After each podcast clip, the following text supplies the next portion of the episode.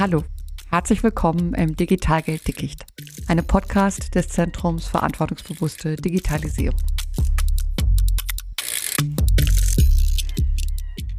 Die Finanzwelt ist zunehmend digitalisiert. Aber bei genauerem Hinsehen ist es für viele schnell ein ziemlich verworrenes Digitalgelddickicht. Digitalisierte Zahlungsprozesse hier, Finanzapps und Krypto da. Man hört von der und der Technologie, von der Digitalisierung als dem letzten Refugium des Finanzkapitalismus oder von der Hoffnung auf ein grundlegendes Umdenken des Geldsystems. Alles spannend im besten Fall, aber allzu oft unverständlich. Und je unverständlicher, umso weniger Leute können mitreden. Und das sollte nicht so sein. Denn wir meinen, die Digitalisierung der Finanzwelt geht uns alle an. Willkommen zur vierten Folge von Digitalgelddickicht. Mein Name ist Caroline Marburger. Ich bin Mitarbeiterin im Projekt EFIN und Demokratie. Schön, dass Sie zu uns gefunden haben. Unsere Annäherung an den digitalen Euro in dieser ersten Staffel geht weiter. Bezahlen werden wir mit ihm wohl erst in fünf Jahren. Und sicher ist die Einführung dieser dann nicht mehr physischen Zweitversion des Euro nicht. Dazu ist der politische Prozess zu vielgestaltig. Aber nach einem Gesetzesvorschlag der EU-Kommission im Juni 2023 und der Entscheidung des EZB-Rates im Oktober 2023, das Projekt Digitaler Euro weiter zu verfolgen, sind weitere Schritte genommen. Über diese Meilensteine halten wir Sie übrigens auch auf unserem EFIN-Blog auf dem Laufenden. Unser dortiges Status-Update soll es Ihnen ermöglichen, den Prozess und quasi das Gerüst nachzuvollziehen, in dem er gebaut wird. Aber wie genau er gebaut werden wird, wie standfest und tauglich er schließlich sein wird, das ist weder geklärt noch unstrittig. Nach Bargeld und digitalem Bezahlen als Bezugsgrößen eines digitalen Euro haben wir beim letzten Mal Kryptowerte bzw. insbesondere deren Urmutter Bitcoin in den Blick genommen. Zur Wiederholung gleich vorweg. Privat geschaffene Kryptowerte und digitales staatliches Zentralbankgeld haben letztlich wenig, das sie verbindet. Digitales Zentralbankgeld ist auch nicht einfach eine Reaktion auf oder Verteidigung gegenüber Kryptowerten wie Bitcoin und Ether. Zumindest wäre das eine massiv verkürzte Sichtweise. Unmittelbare Konkurrenz des Euro sind vielmehr digitale Zahlungsdienstleister, also etwa Kartendienste wie Visa und Mastercard oder Zahlungsdienstleister wie PayPal. Dazu mehr in Folge 2. Aber eins haben wir dennoch herausgearbeitet. Krypto hat vor 15 Jahren neuartige Technologien ins Spiel gebracht, die schließlich auch das konventionelle Geldsystem erfasst haben. So gehören Bitcoin und die Blockchain-Technologie schon irgendwie in die Entstehungsgeschichte von CBDCs wie dem digitalen Euro. Inhaltlich und konzeptionell sind sie aber, wenn nicht konträr, so doch meilenweit voneinander entfernt. Die zugrunde liegende Technik, ja, die ist verwandt, mehr aber auch nicht.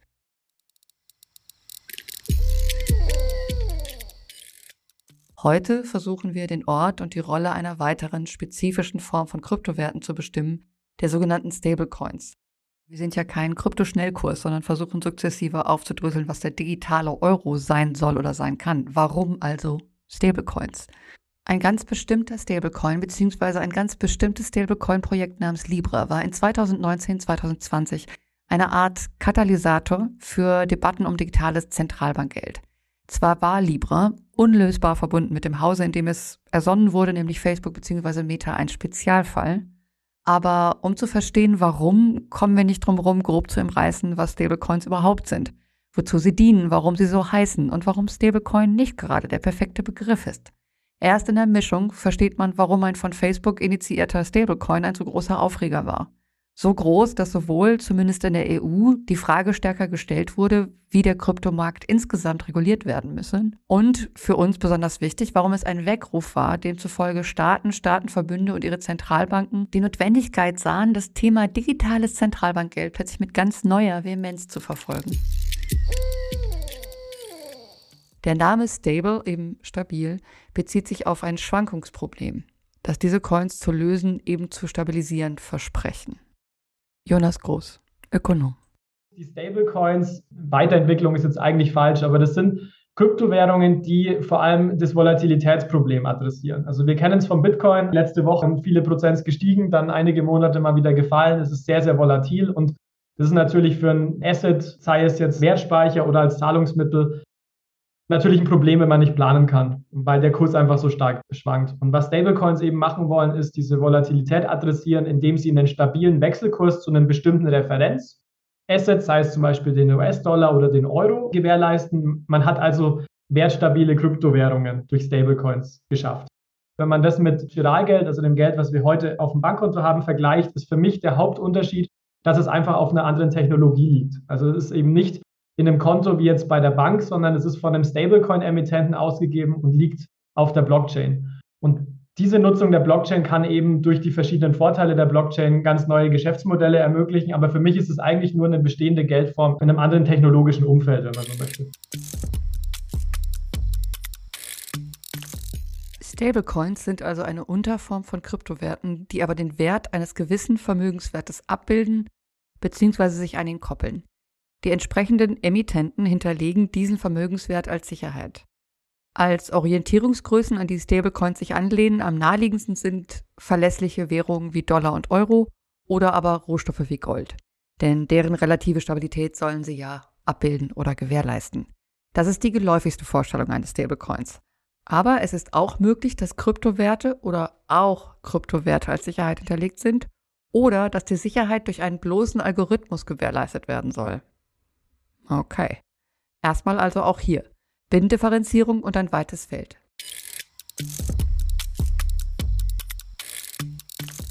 Wozu aber schafft sich jemand Stablecoins überhaupt an?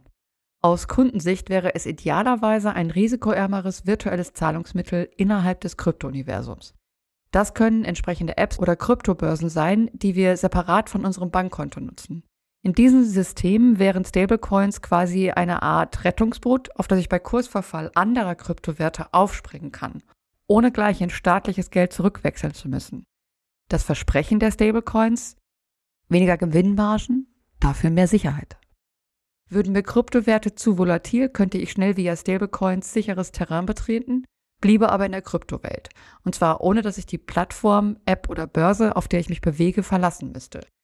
Ich hätte, sagen wir in einer entsprechenden App, vermutlich durch geringere Transaktionskosten und einfachere Handhabe konkreten Anreiz, nicht ganz aus Krypto zu fliehen. Aber auch wenn Stablecoins der Versuch sind, Vorteile von Fiat-Währungen, insbesondere von Leitwährungen wie Dollar, Euro oder Yen, in dezentrale Finanzanwendungen zu übertragen, der Name Stable verspricht etwas was er nicht immer zu halten vermag. Erwirbt man einen Stablecoin, ist das keineswegs so sicher, wie einen entsprechenden Referenzwert, also etwa Dollar, Euro oder Yen, zu besitzen. Zum Beispiel, in 2022 erregen massiver Kursverfall, veritable Crashs und Skandale im Kryptouniversum die öffentliche Aufmerksamkeit. Skepsis und Misstrauen steigen. Zahlreiche Kryptowerte verlieren im Frühjahr in kürzester Zeit 20 oder 30 Prozent ihres Werts und ab dem 7. Mai 2022 starren Kenner wie gebannt auf eine Zahl, die sich eigentlich nicht hätte groß ändern dürfen. Den Wert des Stablecoins Terra. Crypto markets are crashing and two of the world's largest cryptos, Luna and UST, face extinction from a multi-billion dollar bank run. That's billion with a B. As of recording, I still don't know if these coins are going to recover. Ein Nachrichtensprecher berichtet vom alarmierenden Milliarden-Dollar-Bankensturm, der Terra erfasst habe. Er schließt, noch weiß ich nicht, ob diese Coins sich erholen werden. Sie erholten sich nicht. Terra USD oder noch kürzer UST, beides Abkürzungen für die Aneinanderkopplung von Terra und US-Dollar, brach endgültig weg. Bei Terra handelt es sich um einen sogenannten algorithmischen Stablecoin. Herausgeber war die Terra-Plattform, auf der verschiedene Finanzdienstleistungen angeboten wurden, darunter auch der netzwerkeigene Kryptowert Luna. Ein komplexer Algorithmus, so das Versprechen, sollte gewährleisten, dass Terra USD innerhalb dieses Netzwerkes an den Wert des US-Dollars gebunden würde. Im Nachhinein scheint es fast absurd, dass so viele dem Algorithmus und Terras Selbstbewusstsein verströmenden CEO Do Kwon je so viel Glauben geschenkt haben. Comedian und News-Satiriker John Oliver hat die Logik von Terra USD in einem Segment zu Kryptowerten im April 2023 so zusammengefasst. And the way they guaranteed this was truly absurd because rather than simply collecting a dollar for every unit of terror that it issued, which would make sense, it instead tied its value to a different coin, Luna, which it had also made up, and said that it would turn Luna into Terra and Terra into Luna with a special algorithm. And if that sounds both complicated and stupid to you, it is. Er urteilte, Terra statt an den Dollar an eine andere, eigens herausgegebene Coin namens Luna zu koppeln und dann durch einen speziellen Algorithmus die eine in die andere umzuwandeln, sei so kompliziert wie albern. Im Mai 2022 war Terra USD trotzdem der drittgrößte Kryptowert seiner Zeit. Viele hatten das Versprechen eines komplexen Algorithmus für vertrauenswürdig gehalten. Aber innerhalb weniger Tage fiel Terra USD von einem Wert von knapp einem Dollar auf wenige Cents. Und auch Luna crashte. Über 40 Milliarden US-Dollar wurden vernichtet. Mit wenig Nutzerinnen und Nutzern in Europa schlug dieser Absturz hier weniger Wellen. In den USA schon etwas anders, erwischte es insbesondere in Südkorea Hunderttausende. Moritz Hütten, Finanzsoziologe, Forschungskoordinator im Bereich Wirtschaftswissenschaft der Hochschule Darmstadt und Doktorand an der Universität Amsterdam. Stablecoins waren eigentlich immer mega dubios. Wenn man schon mal auf LinkedIn guckt, Tether, größter Stablecoin, die haben 18 Mitarbeiter gelistet, sind in irgendeiner Steueroase angesiedelt und geben an, dass sie 100 Milliarden Dollar in Assets als Sicherheit haben für diesen Coin. Bei allen Stablecoins, die von irgendwas gebackt sind, ist ja relativ ähnlich. Es ist, glaube ich, technisch nicht so beeindruckend. Das ist ja einfach wirklich nur eine Art Wertmarkenausgabe mit der Zusicherung, dass es eine Wertdeckung gibt. Der Gebrauchswert eines Stablecoins liegt also daran, wie zuverlässig er den Wert seines Referenzassets oder seiner Referenzwährung abbildet. Das hängt einerseits davon ab, welches Vertrauen Kundinnen und Kunden in dieses Versprechen setzen und andererseits davon, wie groß die hinterlegten Sicherheiten wirklich sind. In einem englischsprachigen Papier der EZB vom September 2020, also eine relativ frühe Stellungnahme, problematisierten die Autoren den Begriff Stablecoin und plädierten für eine bessere Begrifflichkeit. Lose übersetzt stand da. Der Begriff Stablecoin ist positiv besetzt und ein Versprechen des Emittenten, aber diese Eigenschaften sind Stablecoins weder inhärent noch ein Vorrecht von Stablecoins an und für sich. Vielmehr können sie nur durch eine angemessene Gestaltung und ein wirksames Risikomanagement erreicht werden. Ich habe mich mit Professor Sebastian Omlohr, Professor für bürgerliches Recht, Handels-, Wirtschafts- und Bankrecht an der Universität Marburg und Blockchain-Spezialist unterhalten und gefragt, ob er diese Kritik auch 2023 noch gut nachvollziehen kann. Ich kann das gut nachvollziehen aus dem Grund heraus, weil diese Begrifflichkeiten, die sich bei Kryptozahlungen herausbilden, auch gerade im außerjuristischen Sprachgebrauch, wir jetzt doch mehrfach die Erfahrung gemacht haben, dass das juristisch gesehen oder auch technisch gesehen sonst nicht so ganz korrekt ist in der Wortlautbedeutung. Dass es aber am Markt so etabliert ist, dass man selbst in juristischen Texten dann diese Begrifflichkeiten inkorporiert, weil dann jeder weiß, was gemeint ist zumindest grob. Das gleiche gilt für Kryptowährungen. Kryptowährungen können zwar auf Krypto, also Blockchain, DLT-Netzwerken beruhen, aber Währungen sind das alle nicht. Warum? Weil sie keinen hoheitlichen Ursprung haben, weil sie nicht von einer Zentralbank oder einem Staat ausgegeben werden, sondern privaten Ursprung sind. Trotzdem nennen wir das jetzt alle Kryptowährung. Und ich muss mich ziemlich anstrengen, um einen Alternativbegriff zu etablieren. Ich würde das Ganze Zahlungstoken wahrscheinlich nennen. Aber da muss ich jedem schon mal erst erklären, was ist denn ein Zahlungstoken im Vergleich zu einer Kryptowährung. Und bei Stablecoins ist das ganz genauso. Coin steht nirgends. Wir wissen juristisch nicht sicher, was das ist. Es gibt verschiedene Ideen, wie man das framen kann, aber das ist völlig unklar und daher schwammig und untechnisch. Aber Stablecoin ist nicht gesetzlich definiert, auch nicht in der MiCA. MiCA ist das Akronym für Market in Crypto Assets Regulation, die EU-Gesetzgebung zur Regulierung von Kryptowerten, dazu später mehr. Wie aber redet der europäische Gesetzgeber über Stablecoins? Man kann das nur ein bisschen ableiten aus der Definition des vermögenswertereferenzierten Tokens, insbesondere wo drin steht, dass durch bestimmte Mechanismen erzielt werden soll, dass der Wert dieses Tokens einfach stabil bleibt. Ja? Aber das ist an der Stelle auch eine spannende Frage, was heißt das denn dann genau? Wie stabil muss es denn sein? Soll man das nur als Ziel haben? Was passiert denn, wenn es nachher nicht stabil ist? Ist es dann plötzlich kein Mika-Token mehr? Das ist in vielerlei Hinsicht schwammig und daher, ich verstehe die EZB, wenn sie sagt, naja, Stablecoin ist vielleicht nicht der optimale Begriff. Das ist genauso wie Kryptowährungen im Prinzip Marketing-Sprech. Nicht juristisch, nicht technisch, sondern eine Verkaufsargumentation. Wenn ich jetzt meine, würde die Miete vereinbaren in einer bestimmten Anzahl von Bitcoins, die ich jeden Monat transferieren soll und einen Monat ist es dann X wert, einen Monat ist es 2X wert. Will man ja nicht unbedingt. Und dann brauchte man ein Alternativprodukt, um die, die Kundschaft bei Laune zu halten, hat das Kind einfach Stablecoin genannt. Ja, klingt ja gut, vielversprechend und so weiter. Aber man weiß nicht genau, was drinsteckt. Deswegen, diese Begrifflichkeiten sind mehr Marketing als juristisch oder auch technisch korrekt. Eine gewisse Vorsicht gegenüber dem Begriff Stablecoin sollte man also wahren. Vermögenswerte referenzierter Token zu sagen, wäre korrekter. Aber rollt nicht gerade von der Zunge. Außerdem Token, was? Auch der Begriff Token wird im Finanzsektor, im Recht und im akademischen Kontext benutzt. Ich halte ihn aber auch nicht gerade für alltagstauglich. Dann also lieber zähneknirschend. Stablecoin mit Vorbehalt. Damit nun zu einem ganz bestimmten Stablecoin, der definitiv Wellen geschlagen hat. Und das, obwohl er nie über die Projektphase hinausgekommen ist, es ihn nie zu kaufen gab, ihn nie jemand je im Wallet hatte. Dennoch, Libra war in den Jahren 2019 und 2020 spektakulär Thema. Schließlich ging es hier um einen Plan aus dem Hause Facebook, quasi ein eigenes Geld aufzusetzen. Sebastian Omlor. Man hat ja erlebt nach den ersten Aufschlägen des Libra-Projekts oder der Libra Association, dass das global sowohl bei den Zentralbanken dieser Welt, aber auch bei den Regierungen dieser Welt für ein gewisses ja, Erdbeben, kann man schon sagen, zumindest für gewisse Reaktionen gesorgt hat.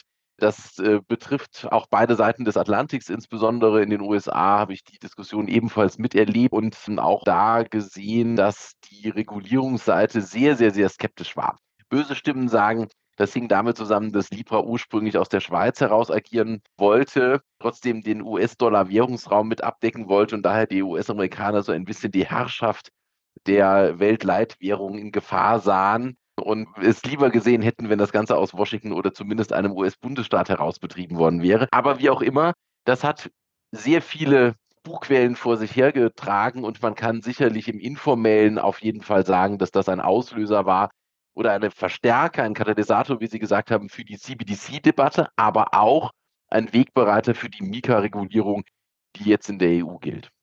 Zum selben Thema Jonas Groß.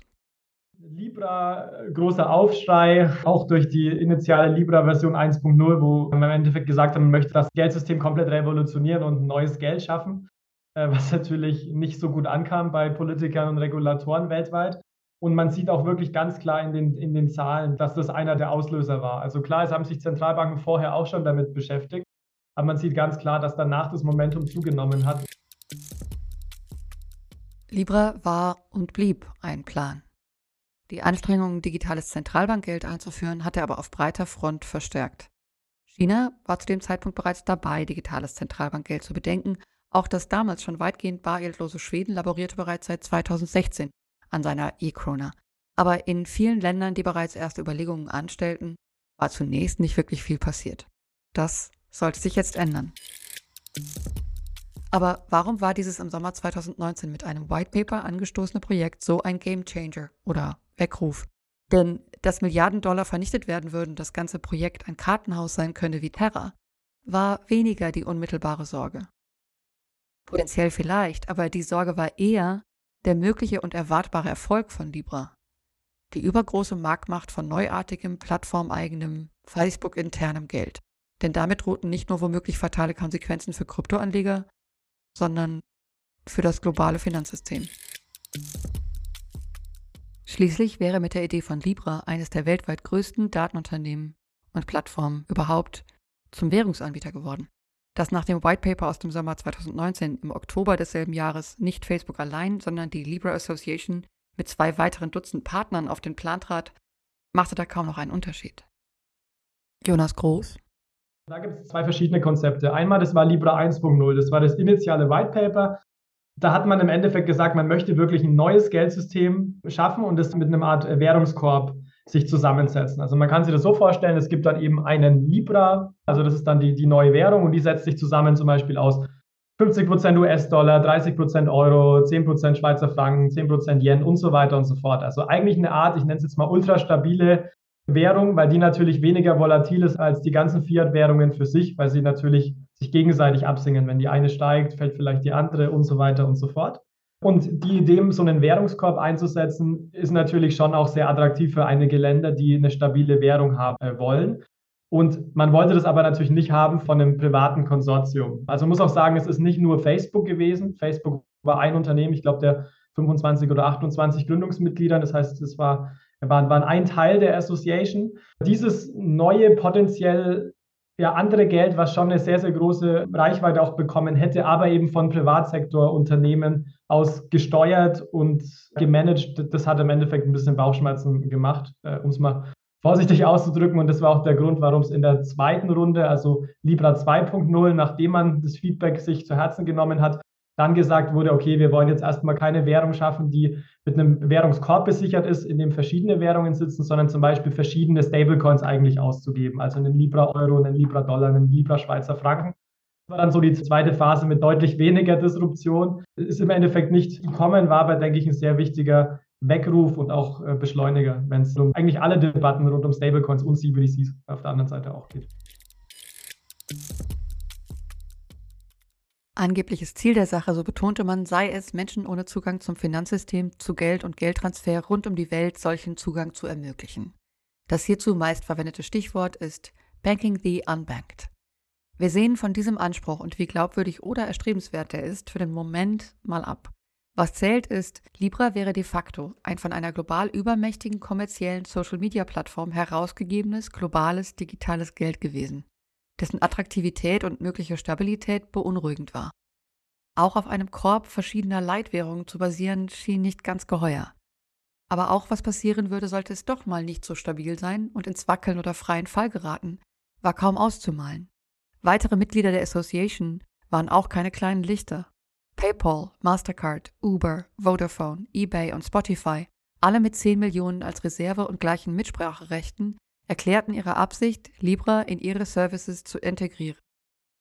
Würde so ein mächtiger, global agierender Player wie Facebook eine Stablecoin herausgeben, das grabte nach oder kratzte an staatlichen Privilegien.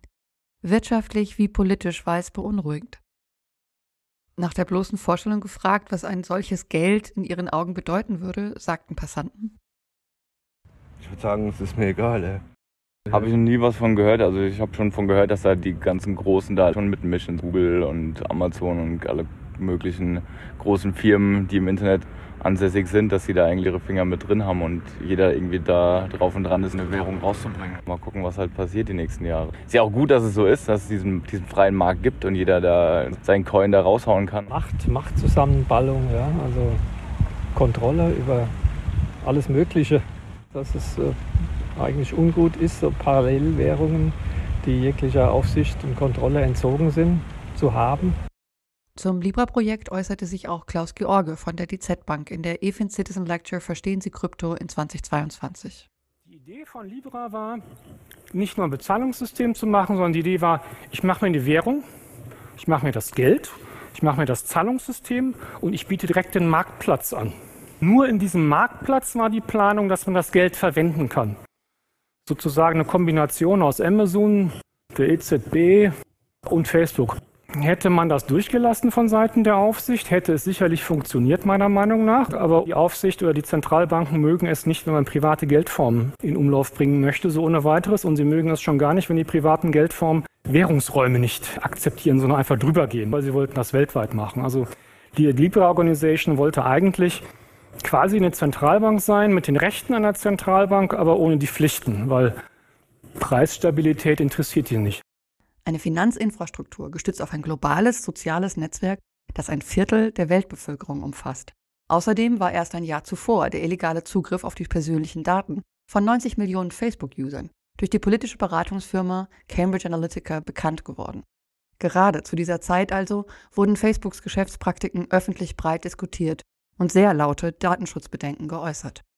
Klaus George? Basis der Kundschaft sollten die Dienste von Facebook sein, 2,7 Milliarden Nutzer haben sie schon, wäre das quasi ein Einbankensystem, wo alles drin ist, inklusive Marktplatz. Das Geld war geplant, dass man es nicht außerhalb dieses Marktplatzes benutzen kann. In diesem Modell wäre das Grundgeschäft mit dem Zahlungsverkehr unauflösbar verknüpft gewesen. Das heißt, jemand, der die Daten hat, es gibt übrigens nur einen, der die Daten da gehabt hätte, komplett, hätte gesehen, was gekauft worden wäre, wahrscheinlich auch noch wo, und gleichzeitig hat er eh ihre gesamte Kommunikation, weil die Messenger sind ja auch bei denen.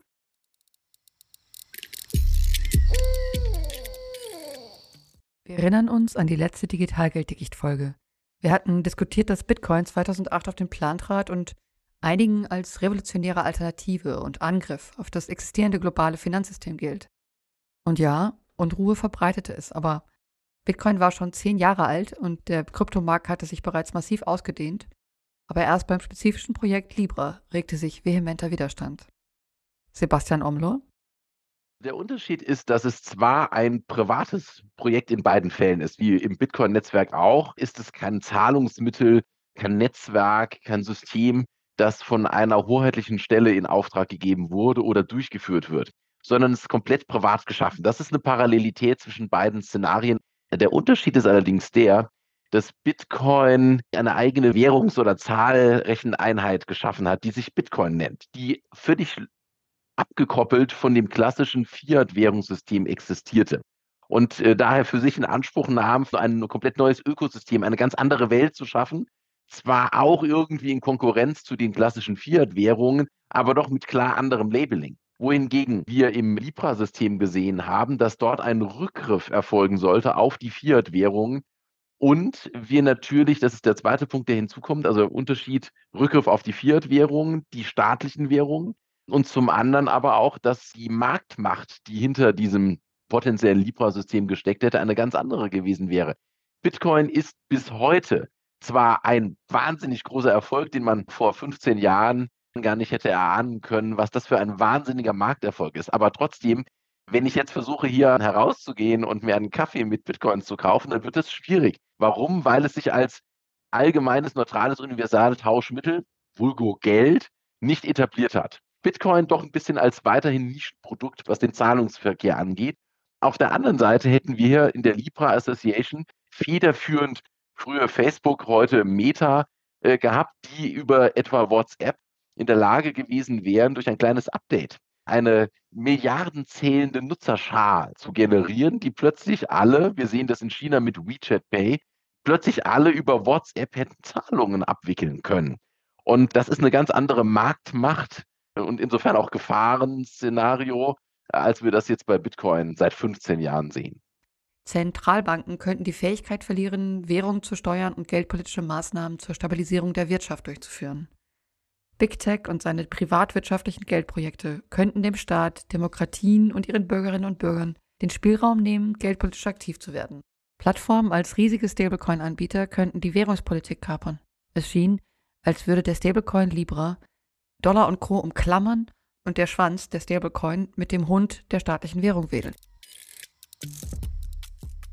Mit entsprechenden Vorwürfen konfrontiert wurde Libra zu Diem zurückgebaut, zog sich vom Währungskorb mit diversen Währungen auf jeweils einzelne Fiat-Währungen zurück, entwickelte Wege, Geldwäsche zu verhindern und Anbieter vor Zulassung zu überprüfen.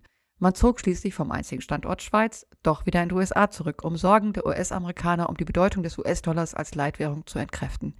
Diem verband sich gar mit einer US-amerikanischen Bank, um sich auf diesem Wege gewissen Regulationsregimen zu unterstellen. Aber letztlich half es nichts. Während andere Stablecoins mit windigen Versprechen nicht ansatzweise denselben Gegenwind erhielten und keinen Einspruch der US-amerikanischen Regulatoren erregten, erhielt die Plattform Stablecoin Diem die Nachricht, so ein Artikel der Financial Times, es sei der Regierung nicht möglich, einem solchen Projekt das Go zu erteilen, solange kein umfassendes Regelwerk für Stablecoins feststehe. Gerade da das Potenzial von Libra sei, sich als Angebot schnell, massiv und mit enormer Reichweite durchzusetzen. Die Financial Times zitiert zudem einen Beteiligten aus Regierungskreisen. Zitat DM spent years trying to reverse engineer their project to fix all of its faults, but they could never fix being linked to Facebook. It was their original sin. Zitat Ende. Diem habe jahrelang versucht, ihr Projekt rückzuentwickeln, um alle Fehler zu beheben. Aber sie hätten einfach nie zu reparieren vermocht, dass das Projekt nun mal mit Facebook verbunden wurde und war. Das sei ihre Erbsünde gewesen. Denn es ging eben nicht um das mögliche Risiko und Scheitern eines terrorähnlichen Projekts, sondern darum, dass ein Privatunternehmen dabei war, eine nahezu globale digitale Währung einzuführen, in Verkennung von Währungsräumen. Abgesehen von der Schwächung der staatlichen und auch des demokratischen Einflusses was, wenn die Stabilität einer solchen Währung trotz der immensen Marktkapitalisierung der Konsortiumsmitglieder doch mal ins Schwanken geriete? Wer wäre haftbar? Wer würde die Sicherheit der Bürgerinnen und Bürger gewähren? Müssten dann doch wieder Zentralbanken eingreifen? Diesmal nicht um Banken, aber um Plattformgeldanbieter zu retten? Cornelia Manger-Nestler, Professorin für deutsches und internationales Wirtschaftsrecht an der HTWK Leipzig. Und dort bestand damals die Befürchtung, dass damit sich wie eine Art Parallelwährung entwickelt, sich ein paralleler Geldkreislauf entwickeln könnte und dass das natürlich die Einflusssphäre von Zentralbanken massiv unterminiert.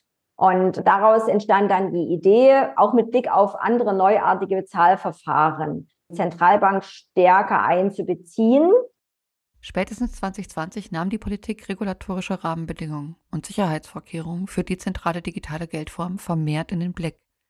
In dieser Stoßrichtung ist inzwischen drei Jahre nach Libra und Diem die sogenannte Mika-Verordnung, eine Regulierung von Kryptowerten in der EU verabschiedet und seit diesem Sommer in Kraft und in 2024 dann auch anwendbar.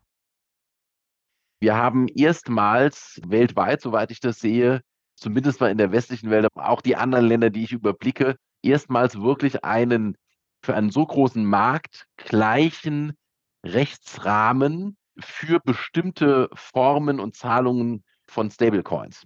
Das gibt es sonst nicht. Ein einheitliches Regulierungsregime, aber auch einheitliche Rechtsregeln im zivilrechtlichen Bereich, quasi was passiert, wenn so eine Zahlung mal an den Falschen läuft oder Betrugsfälle. Irgendjemand löst eine Zahlung mit E-Geld-Token aus und ich war es gar nicht, es war ein anderer, der hat sich bei mir reingehackt. Wer trägt die Haftung? Wie bei anderen klassischen Überweisungen auch oder Lastschriften oder Kreditkartenzahlungen, da gibt es zugrunde liegenden Rechtsbeziehungen und Haftungsfragen. Und genau diese Regeln enthält die Mika, insbesondere für die E-Geld-Zahlungen auch, und hat daher erstmals für einen so großen Wirtschaftsraum wie die Europäische Union ein einheitliches Regime, das sehr, sehr weit geht und damit auch Rechtssicherheit gibt für Unternehmen, die solche Produkte austesten und entwickeln wollen. Weil das ist eines der großen Risiken auch im Bereich Akzeptanz, Vertrauen, dass das nicht irgendwelche nicht zu fassenden auf den Kanalinseln sitzenden Unternehmen sind, die daher vielleicht verschwunden sind oder nicht mehr greifbar sind, sondern dass das ein vertrauenswürdiges Produkt ist mit einer europäischen Regulierung und genauen Überwachung und klaren Rechtsregeln. Und das hilft ja auch für innovative Unternehmen, sich den Markteintritt gerade hier in der EU vorzustellen und nicht woanders. Die Mika-Regulation soll Verbraucherinnen und Verbraucher schützen, Aufsichtsbehörden Zugriff geben, aber eben auch einen entsprechenden Markt fördern. Da Kryptowerte als Innovationstreiber und Entwicklungssektor der Zukunft bewertet werden, sollen sie in Europa ein Fundament haben. Europa soll ein Wettbewerbsvorteil gesichert werden. Diese Regulierung, der zufolge sich Stablecoins und Co. ab 2024 zumindest bei Herausgabe in der EU an gewisse Regeln halten müssen, ist die eine Seite aber für digitales Zentralbankgeld? Schließlich wurde die konkrete Libra-Gefahr ja gebannt. Barbara Brandl, Professorin für Wirtschaftssoziologie an der Goethe-Universität Frankfurt. Ich habe Interviews geführt mit Leuten in Zentralbanken, wo ich oft das Gefühl hatte, dieses Ganze mit Facebook steigt jetzt ein und bietet eine Währung an. Vielleicht war das der Startschuss irgendwann mal, dass sie gesagt haben, okay, wir müssen uns jetzt auch damit beschäftigen. Aber ich glaube, dass es auch von Zentralbankseite so gesehen wird, die sehr viel größere Bedrohung ist, dass wir private Firmen haben, die sehr mächtig sind, indem sie digitales Bezahlen anbieten. Selbst ohne eine globale Facebook-Währung haben wir längst private Zahlungsdienstleister. Banken natürlich, Geschäftsbanken.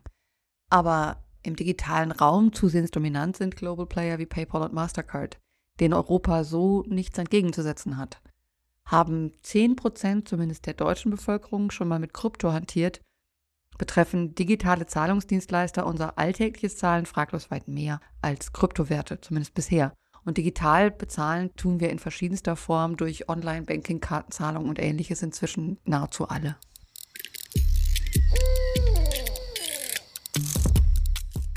Mein Eindruck beim Thema digitales Zentralbankgeld, digitales Bezahlen und Krypto ist, es gibt zwei Pole der Betrachtungsweisen, zwischen denen sich die Positionen aufhängen, sofern sie den digitalen Euro und oder digitale Geldform nicht per se ablehnen.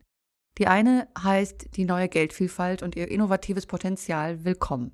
Für Freundinnen und Freunde der Vielfalt stellen digitale Geldformen die zeitgemäße oder modernste Form von Geld dar, mit Entwicklungspotenzialen für die Zukunft. Stablecoins könnten dazugehören. So verstehe ich zum Beispiel Jonas Groß ich bin Fan von großer Vielfalt. Ich finde, es braucht verschiedene Währungen, Geldformen. Es braucht verschiedene Anbieter.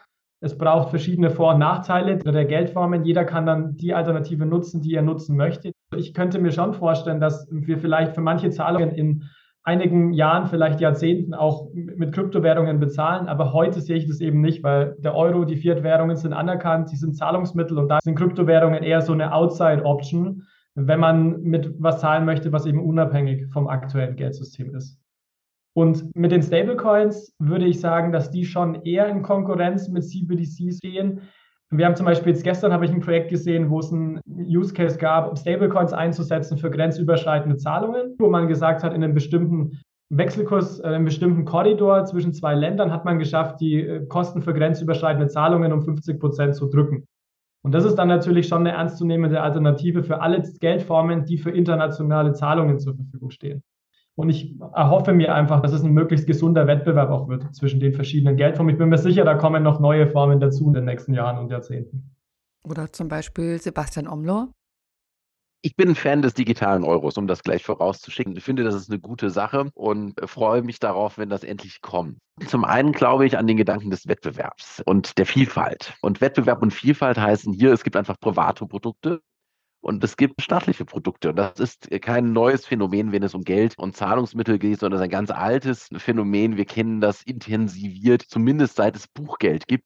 Und Buchgeld gibt es schon ziemlich lange, nicht erst seit dem letzten Jahrhundert, sondern das geht zurück, ohne jetzt allzu sehr wirtschaftshistorisch werden zu wollen, bis auf das äh, Oberitalien des äh, Spätmittelalters und hat auch in Deutschland dann im 16., 17. Jahrhundert immer stärker Fuß gefasst über die verschiedenen städtischen Banken, etwa in Hamburg Insofern ist das ja eine sehr, sehr lange Tradition, die wir haben, dass es private Geldschöpfung gibt durch Banken klassischerweise und Kreditinstitute und dass es auch eine staatliche Geld zur Verfügungstellung gibt durch Währungen, die klassischerweise halt einfach durch Bargeld erfolgte. Warum? Weil es die technischen Möglichkeiten für anderes nicht gab.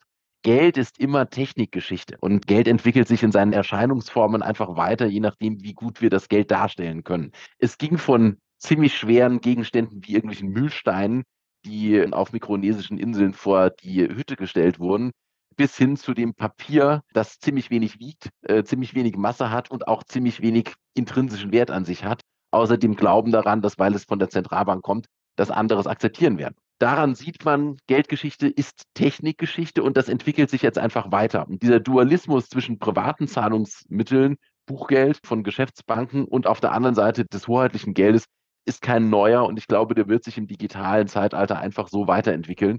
Andere Stimmen teilen diesen Optimismus nicht. Würden sagen, dass zumindest eine global übermächtige Plattformwährung und ähnliche Projekte wenig mit Vielfalt oder privat-öffentlicher Balance zu tun hätten. Sie sehen die öffentliche Hand oder staatliche Institutionen als Schutz gegenüber privatwirtschaftlichem Eigeninteresse und gerade auch den Interessen großer kommerzieller und man sollte ergänzen zumeist nicht europäischer Plattformen. Sie begrüßen deshalb den digitalen Euro. Weniger aus Vielfalt, eher aus Sicherheitsgründen. Dazu mehr Stimmen in Digitalgelddickicht Folge 1 und 2. Selbst in der Regulierungsgesetzgebung Mika könnte man aus dieser Perspektive eine Gefahr sehen, verleiht sie doch den privaten und dezentralen digitalen Geldformen eine gewisse Legitimität. Moritz Hütten. Bitcoin war ja wirklich ein Tabubruch. In dem Moment, in dem Leute davor über Geldschöpfung auch wahnsinnig wenig nachgedacht haben, und dann aber auch diesen Doppelschlag mit der Finanzkrise.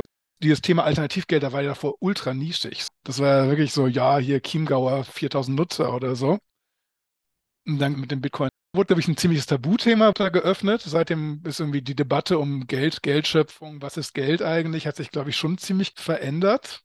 Dann bei Libra war es so ein Privatunternehmen, das auf einmal global Geldzahlungsanbieter sein will. Unglaubliche Überlappung natürlich auch aus den Daten, die sie schon haben, der Nutzerbasis, die sie schon haben. Das auch noch zusammenzubringen mit Finanzdaten. Ich glaube, es zeigt natürlich auch einfach an, dass Geldthemen politische Themen sind. Da kann man sich neutral geben, wie man will, aber da geht es auch um Macht, Machtdominanz. Also Währung ist eben halt auch ein politisches Machtmittel. Wir nehmen mit, Stablecoins sind einerseits keineswegs so stabil, wie der Name verspricht. In den Händen eines der größten Unternehmen der Welt ist das aber fast das kleinere Problem. Aber auch da ist die Frage, wer die Stabilität langfristig gewährleistet. Besorgniserregend aber ist bei Stablecoins, die Plattformgiganten ausgeben, schlicht die Marktmacht eines global agierenden privaten Anbieters. Dieser könnte womöglich global die nationalstaatlichen oder Verbundaufgaben einer EU in die Hand nehmen und überschreiben. In diesem Diskursfeld bewegen sich auch die Geschäftsbanken, denen wir in der nächsten Folge unsere Aufmerksamkeit widmen. Wie sehr werden Sie beim Projekt Digitaler Euro eingebunden, angezählt oder gar übergangen? Rüttelt der digitale Euro an Ihren Privilegien und Pflichten? Oder bleibt aus der Sicht, sagen wir, der Deutschen Bank, der Commerzbank, der Volksbank und der Sparkassen alles wie es war und ist, nur digital?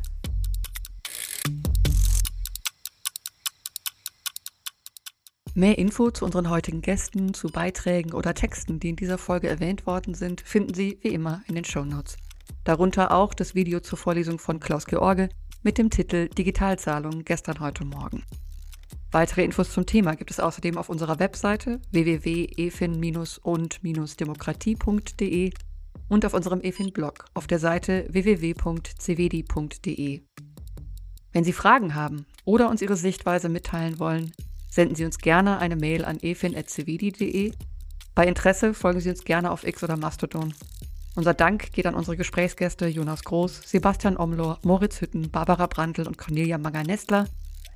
Und herzlichen Dank auch an die Passanten, die so freundlich waren, mit uns zu reden. Und Ihnen herzlichen Dank fürs Zuhören. Bis dahin, machen Sie es gut. Tschüss.